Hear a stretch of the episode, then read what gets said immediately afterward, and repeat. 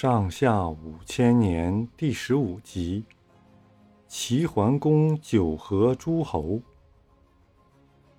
齐桓公做了霸主，中原诸侯都归服他，向齐国进贡。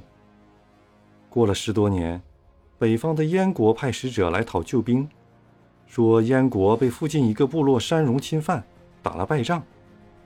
齐桓公就决定率领大军去救燕国。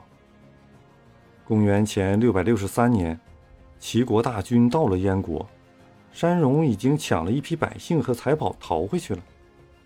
齐国和燕国的军队联合起来，一直向北追去。没想到他们被敌人引进了一个迷谷，那迷谷就像大海一样没边没沿，怎么也找不到原来的道。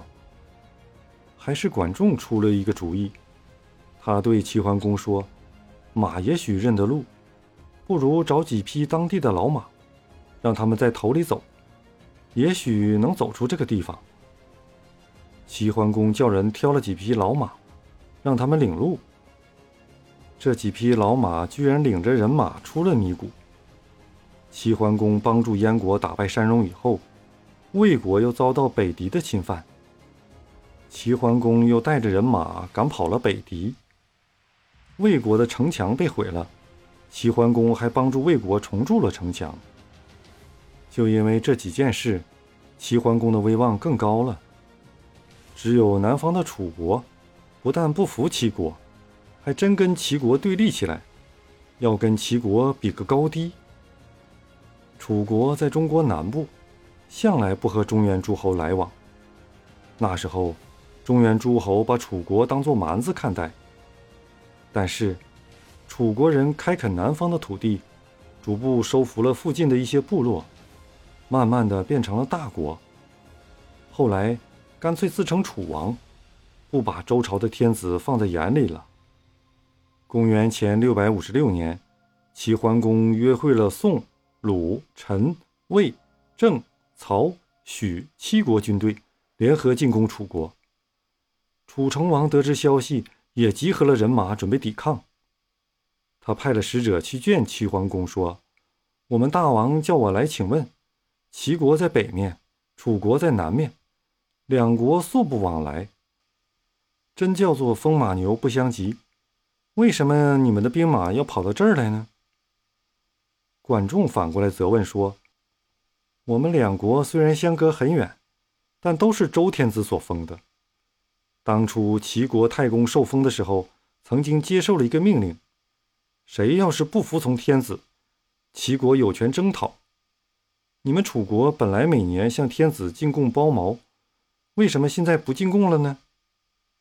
使者说：“没进贡包毛，这是我们的不是，以后一定进贡。”使者走后，齐国和诸侯联军又起营前进，一直到达昭陵。楚成王又派屈完去探问，齐桓公为了显示自己的军威。请屈完一起坐上车去看中原来的各路兵马。屈完一看，果然军容整齐，兵强马壮。齐桓公趾高气扬地朝着屈完说：“你瞧瞧，这样强大的兵马，还怕打不了胜仗？”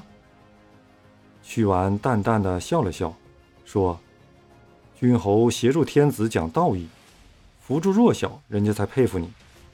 要是光凭武力的话。”那么咱们国力虽不强，但是用方城做城墙，用汉水做壕沟，您就是再多带些人马来，也未必能打得进去。齐桓公听屈完说的挺强硬，估计也未必能轻易打败楚国。而且楚国既然已经认了错，答应进贡，也算在面子上收服了他。就这样，中原的八国诸侯和楚国一起在昭陵订立了盟约。各自回国去了。后来周王室发生纠纷，齐桓公又帮助太子巩固了地位。太子即位后便是周襄王。周襄王为了报答齐桓公的功劳，特地派使者把祭祀太庙的祭肉送给齐桓公，算是一份厚礼。齐桓公趁此机会，又在宋国的葵丘会合诸侯，招待天子使者，并且订立了一个盟约。就是修水利、防水患，不准把邻国作为水坑，邻国有灾荒来买粮食不应该禁止。大家还起誓，凡是同盟的诸侯，在订立盟约以后，都要友好相待。这是齐桓公最后一次会合诸侯。像这样的大会合，一共有许多次，历史上称作九合诸侯。公元前六百四十五年，管仲死了，又过了两年，齐桓公也死了。齐桓公一死，他的几个儿子抢夺君位。